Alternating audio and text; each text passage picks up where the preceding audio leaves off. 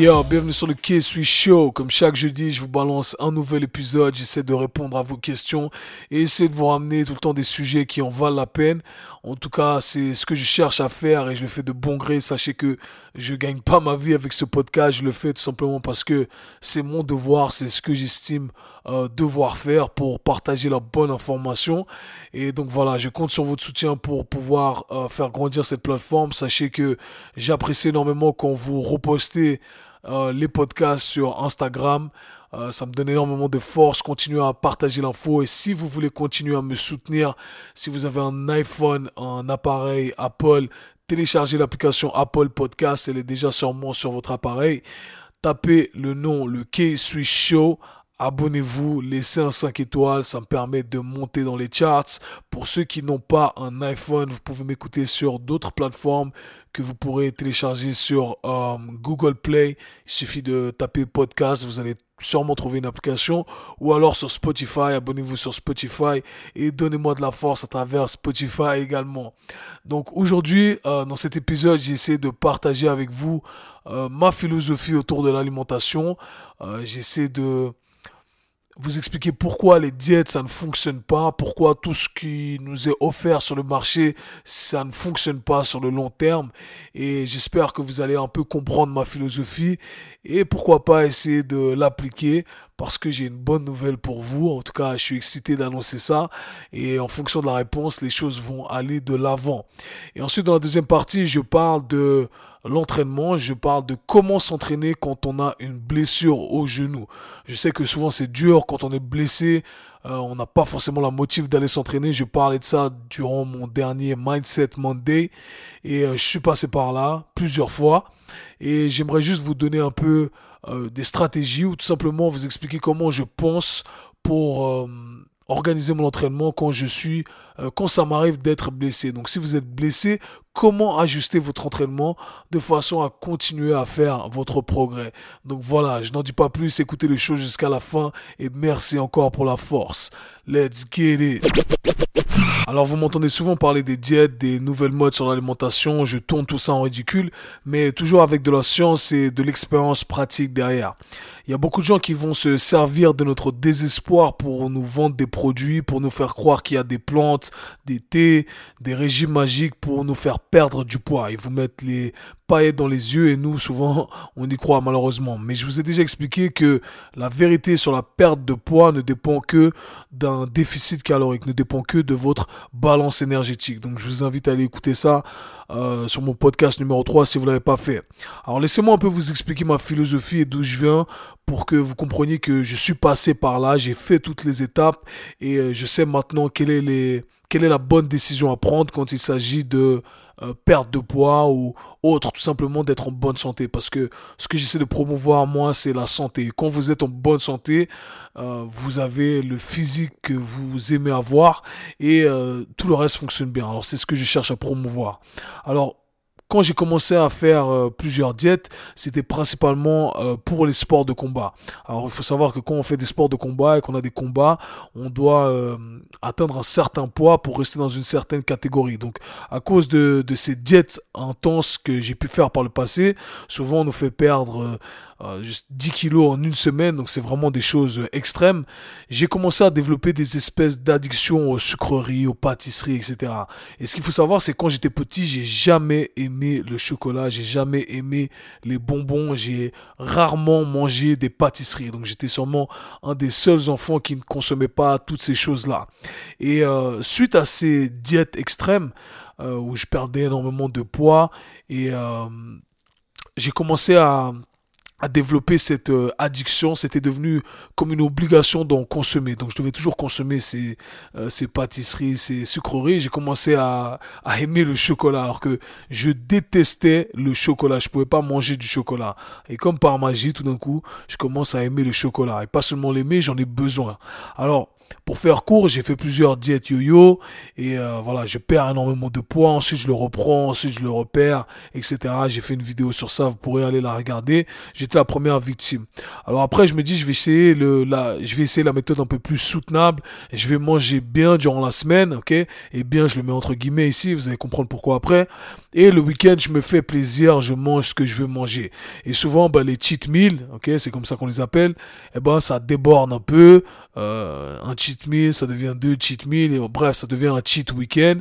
Et souvent, on se sent mal, et puis on a un peu cet effet boule de neige. Si on déconne un peu, on se dit, bon, ben voilà, j'ai déjà déconné, fuck it, je vais déconner jusqu'au bout. Et ensuite, la semaine d'après, ben, on commence à se punir, c'est ce que je faisais, encore une fois, je parle pour moi ici.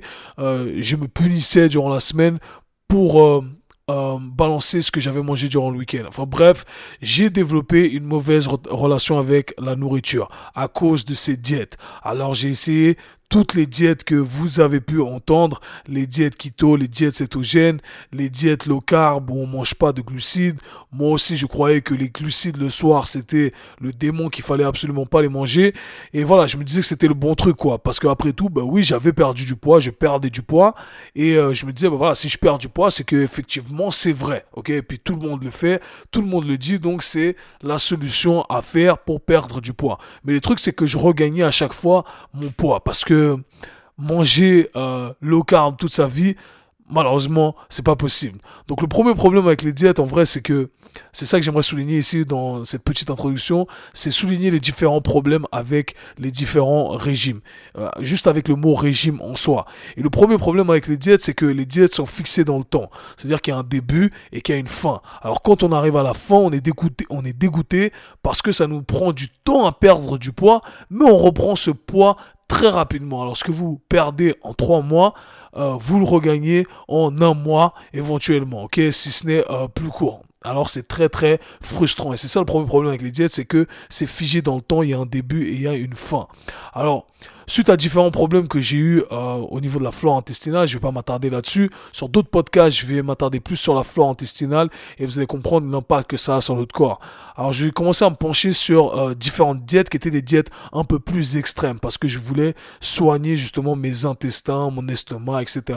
Alors je me suis penché d'abord vers la diète sans viande, d'accord? Je m'ai dit pas de viande parce que la viande rouge c'est pas bien. Donc pendant trois ans j'ai pas mangé de euh, viande rouge.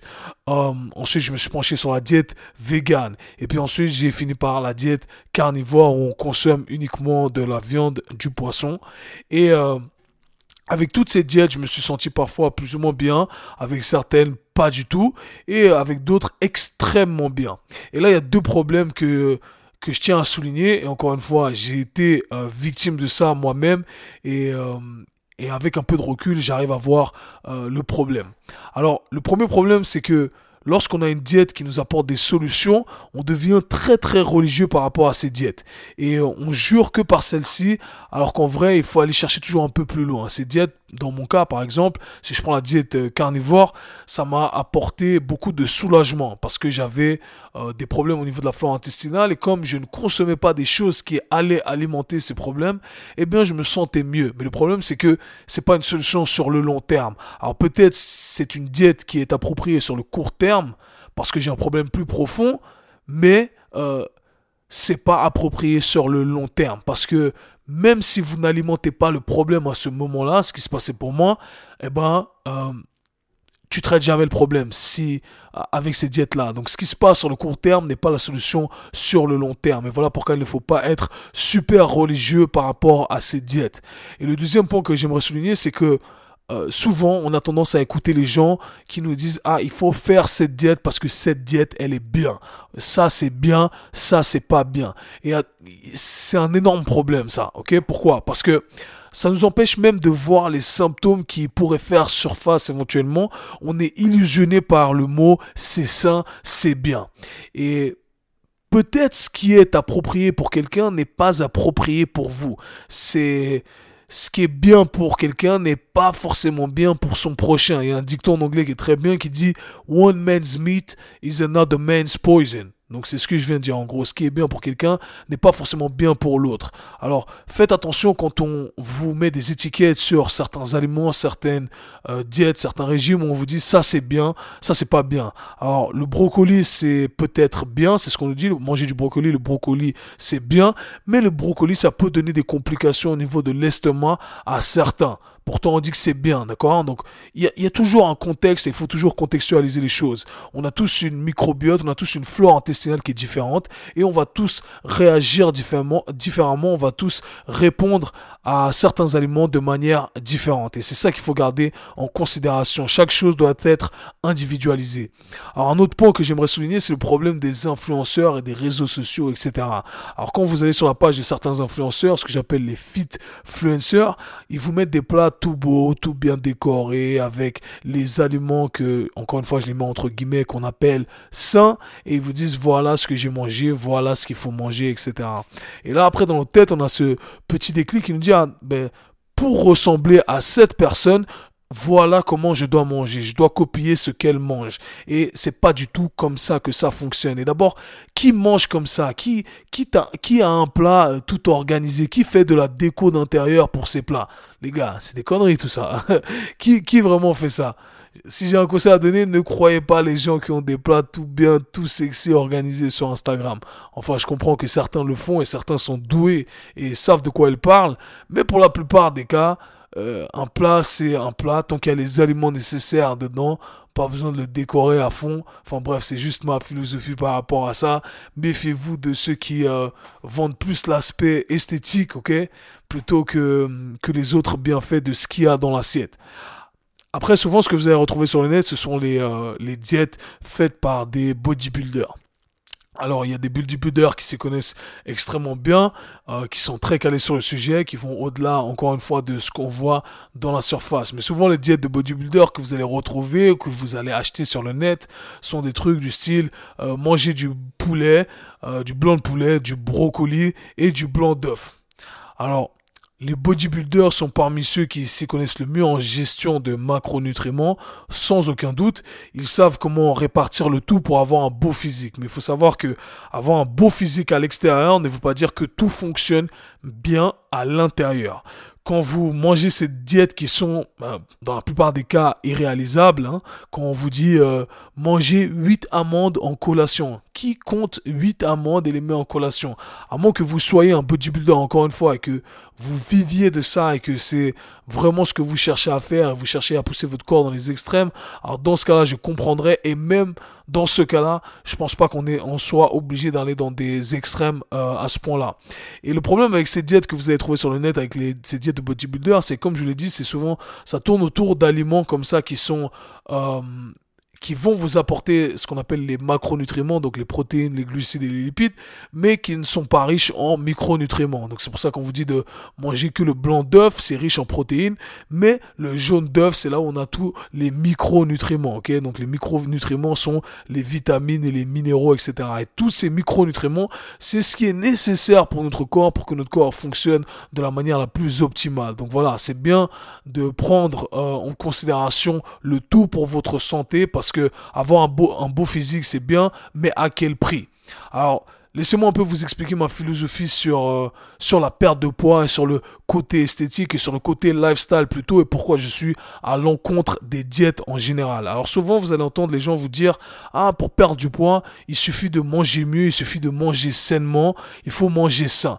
Mais malheureusement manger mieux, manger sain, ça veut absolument rien dire quand il s'agit de perte de poids ou d'esthétique. C'est très subjectif et ça va dépendre de la personne comme je l'ai dit. Ce qui peut être sain pour quelqu'un n'est peut-être pas sain pour l'autre. Est-ce que toi tu considères en tant que aliment sain, c'est peut-être pas quelque chose que je considère en tant qu'aliment sain. Alors, c'est pas un critère à prendre en considération quand il s'agit du côté esthétique ou de la perte de poids en général. Alors attention, je dis pas qu'il faut consommer des cochonneries, je pense qu'il y a certaines normes à respecter bien entendu.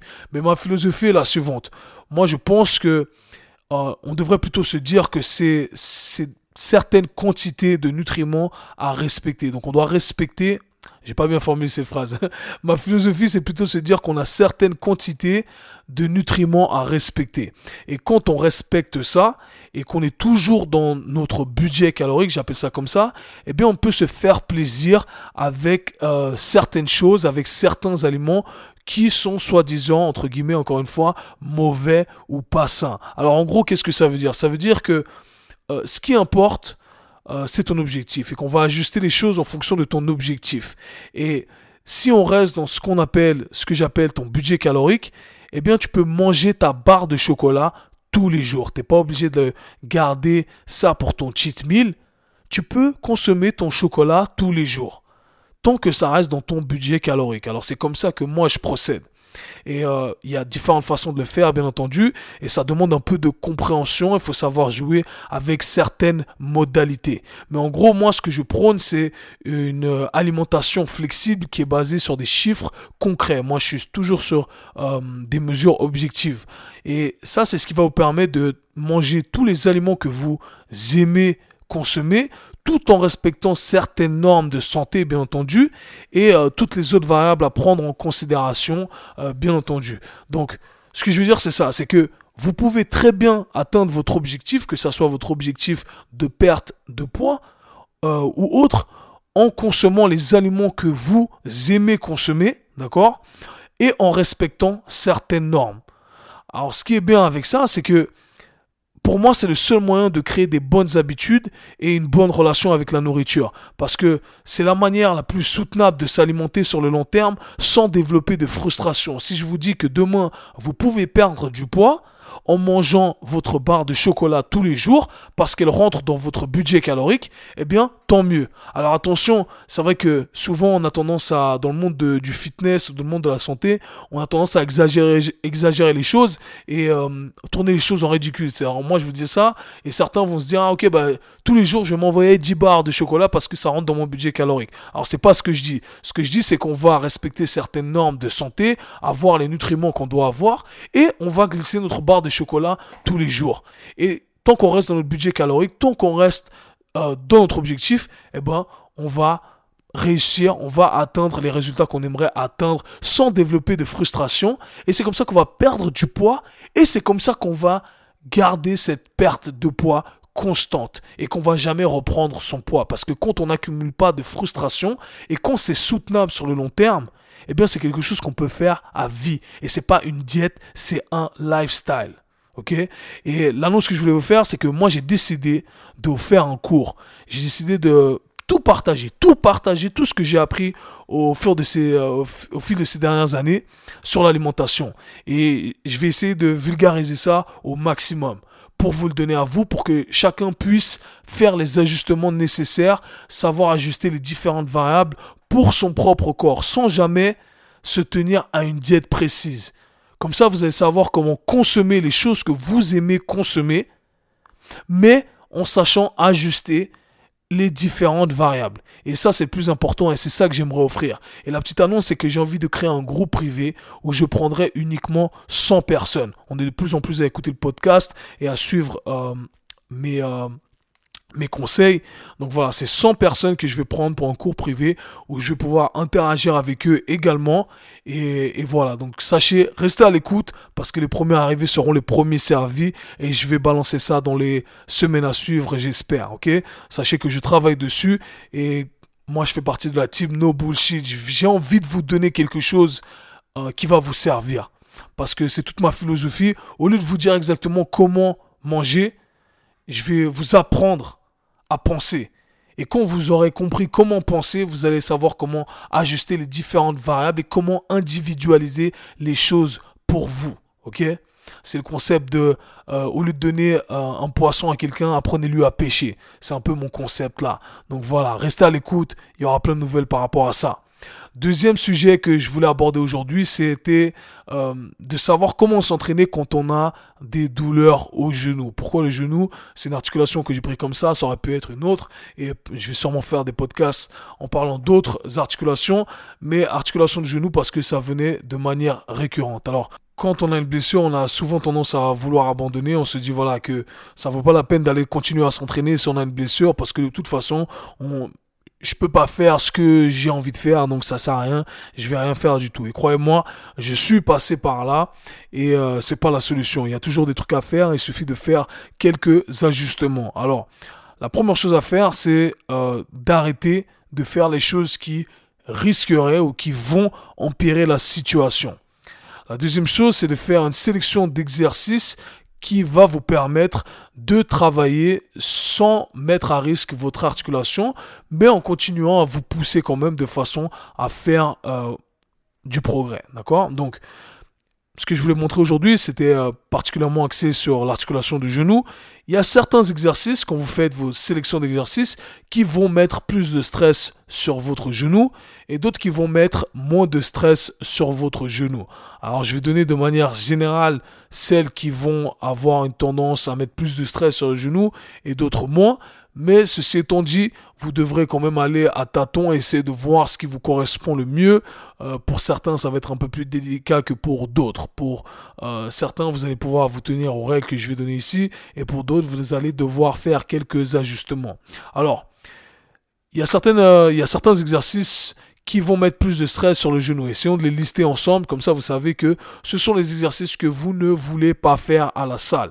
Alors, premier exercice qui met énormément de stress sur le genou. Alors, les overhead squats. Les overhead squats, les snatch pour tous ceux qui font des levées olympiques, ça met énormément de stress sur les genoux. Alors, tous les exercices qui vont demander à votre genou d'aller vers l'avant, qui vont demander à votre tibia de voyager vers l'avant, ça va principalement mettre du stress sur votre genou. Alors d'autres exercices que j'ai en tête comme le, euh, le, back, euh, le back squat, le high bar back squat, quand vous mettez la barre tout en haut et pas en bas, ok? Donc il y a deux types de back squat que vous retrouverez, ce qu'on appelle euh, le high bar back squat et le low bar back squat. Le high bar back squat met plus de stress sur les genoux, il faut euh, éventuellement euh, avoir la mobilité pour pouvoir le faire. Les front squats également mettent beaucoup de stress sur les genoux, Le poids qui est mis vers l'avant, qui demande à vos genoux de voyager vers l'avant également. Donc voilà, ça met énormément de stress sur les genoux. Alors, il y a des exercices qui sont euh, ce que j'appellerais 50-50, qui euh, mettent du stress sur les genoux ou du stress plus sur les hanches. Donc, ce seront les deux opposés que vous allez retrouver. Des exercices qui vont mettre plus de stress sur euh, les hanches, donc les fessiers, les ischio-jambiers, etc. Alors on a le trap bar deadlift, donc le deadlift avec la barre qui ressemble à une espèce de cage où vous êtes à l'intérieur et vos mains sont sur le côté, vous attrapez euh, la barre sur le côté et vos, euh, les paumes de vos mains sont, se regardent, donc sont parallèles. Ça, c'est un 50-50. Donc, vous pouvez euh, ajuster, bien entendu, votre position, mais de façon générale, vous allez faire un mouvement de deadlift, donc un mouvement de soulevé de terre, avec les genoux qui vont aller légèrement vers l'avant. Donc, ça, c'est encore une fois essayer, tester, voir ce qui vous correspond. Les sumo deadlift également, donc ça, ça met un stress sur les genoux. Euh, ça vous demande de mettre un stress sur les hanches également, mais sur les genoux, ça peut créer des gènes chez certaines personnes. Donc, c'est quelque chose que j'expérimenterai également. Alors, les exercices avec lesquels vous allez être le plus sain et que vous pouvez euh, faire sans aucun problème, je dirais. Encore une fois, il faut avoir les prérequis pour les faire, mais ça ne devrait pas mettre beaucoup de stress sur vos genoux. Alors je parle du deadlift conventionnel. Quand vous faites un deadlift conventionnel, vous jetez vos hanches vers l'arrière. Deadlift en français, c'est le soulevé de terre. Hanches vers l'arrière et vous mettez plus de stress sur les ischio-jambiers. Donc ça, c'est quelque chose que vous pouvez faire. Vous pouvez faire, euh, vous pouvez faire les hip thrusts, ok? Hip thrust quand vous vous mettez au sol, votre dos sur un support, sur un banc, en général. Et euh, le mouvement de levier vient au niveau des hanches. Donc hip thrust, c'est quelque chose que vous pouvez faire. Vous pouvez faire également des euh, leg press. Pour les leg press, la machine des leg press, je vous invite à ajuster vos pieds. Si vous mettez vos pieds trop bas, et eh ben là, ça risque de mettre un peu plus de stress sur les genoux. Donc mettez vos pieds un peu plus haut. Et à partir de là, ça devrait viser un peu plus la chaîne postérieure. D'accord? Maintenant, il y a des exercices comme les fentes où il va falloir ajuster un petit peu. Alors les fentes, c'est un peu particulier. Pourquoi? Parce que vous avez la capacité de choisir si vous allez mettre plus de stress sur les genoux ou plus de stress sur les hanches, sur les fessiers. D'accord? Alors ce qui va déterminer euh, cette répartition de charge sur une articulation plutôt euh, qu'une autre, c'est la position de votre tibia. Ok? Donc, si je mets euh, mon tibia de façon, si je place mon tibia de façon perpendiculaire au sol, je vais mettre plus de stress sur les hanches. Donc c'est ce que vous voulez faire si vous avez des douleurs au genou, d'accord? Donc tibia perpendiculaire au sol, plus de stress sur les fessiers. Si vous laissez votre tibia aller vers l'avant, comme si votre genou voulait aller au-dessus de vos orteils ou au-delà de vos orteils, eh bien là, vous allez mettre plus de stress sur votre genou. Et ça, c'est le genre de fente que vous voulez éviter. D'accord? Donc ça, c'est les choses à éviter. Pour ce qui est du cardio, évitez les euh, modalités qui vont mettre, qui vont créer de l'impact, qui vont demander à vos genoux d'absorber cet impact. Donc, très simple, la course, évitez la course pour le moment, évitez peut-être la corde à sauter également, et favorisez plutôt certaines modalités comme le rameur, comme le vélo, qui ne mettent pas énormément de stress sur votre articulation du genou. Donc voilà, tout ça c'est pour vous dire que il y a plusieurs façons de sélectionner ces exercices et il faut le faire de manière intelligente. Alors comment créer un programme avec ça? Je vais le faire très rapidement pour vous. Comme ça, vous pouvez voir euh, comment je peux ajuster les différentes variables. Je vais à la salle, j'ai mal au genou. Je vais sélectionner les exercices que Kevin, que K-Swiss m'a donné sur le podcast en prenant les exercices qui font pas mal au genou. Donc, on va commencer. J'arrive à la salle, je vais commencer, je vais faire un hip thrust. Je vais faire des séries pour euh, développer mes fessiers, mes ischios jambiers. Sans problème, je vais pas faire, euh, vais pas mettre de stress sur mon genou. Cool. Maintenant, deuxième exercice que je peux euh, sélectionner, je vais faire des deadlifts, ok? Je vais faire des Romanian deadlifts. Donc deadlift avec les jambes quasi tendu avec un stretch euh, en mettant un accent plus sur le stretch des ischios jambiers et je vais faire quelques séries également et je peux coupler ça également avec des fentes avec le tibia perpendiculaire au sol de façon à pas mettre de stress sur mon genou. J'ai trois exercices déjà pour le bas du corps sans avoir mis à risque mon genou. Et pendant les temps de repos, vous pouvez faire des exercices pour votre genou pour solliciter une certaine adaptation. Encore une fois, ça va dépendre des cas je vous invite à travailler avec un professionnel pour avoir un processus de rééducation. Mais éventuellement, si vous avez des exercices à faire de rééducation, vous les placez pendant vos séries de repos. De cette façon-là, vous musclez votre chaîne postérieure, vous continuez à faire des gains et en plus vous travaillez sur la rééducation de votre genou. Cool, on a trois exercices. Maintenant, on va continuer avec deux autres exercices pour le haut du corps. Donc le haut du corps, vous sélectionnez ce que vous voulez, un tirage et un exercice où on pousse. Et pam, vous avez un entraînement complet, vous pouvez finir avec des abdos et vous avez une séance de musculation complète sans mettre à risque votre genou. Donc voilà, ce que j'essaie de partager avec vous, c'est tout simplement un processus de pensée. C'est comme ça que vous devriez penser quand vous allez à la salle. Faites les choses de manière intelligente. J'espère que ça vous aura apporté quelque chose. Yo, c'était le K-Suis Show. Ici, on parle nutrition, fitness, lifestyle, développement personnel. Le tout pour vous apprendre à être la meilleure version de vous-même. J'espère que cet épisode vous aura plu. Encore une fois, mon but, c'est de partager avec vous un processus de pensée, un processus de réflexion et j'espère que vous allez pouvoir l'utiliser parce que c'est comme ça qu'on avance et c'est comme ça qu'on peut faire les meilleures décisions. Pour moi, il est plus important de comprendre de répliquer parce que quand on réplique, on a tendance à mettre son cerveau en mode off. Voilà, on cherche juste à répliquer le mouvement et on comprend pas vraiment l'intention qu'il y a derrière. Mais quand on comprend toutes les variables, on sait comment les manipuler et surtout, surtout, on sait comment les ajuster pour notre personne. Et c'est ça que je cherche à partager. Et ça m'a pris énormément de temps, énormément d'années euh, pour comprendre ça. Donc j'espère que je vais vous faire économiser du temps. N'hésitez pas à partager cet épisode sur les réseaux sociaux, à me show du love. J'apprécie toujours. On est ensemble, team. Peace. C'était le K-Sui Show. Si vous avez apprécié le podcast, abonnez-vous partagez-le avec vos amis. À très bientôt. Peace.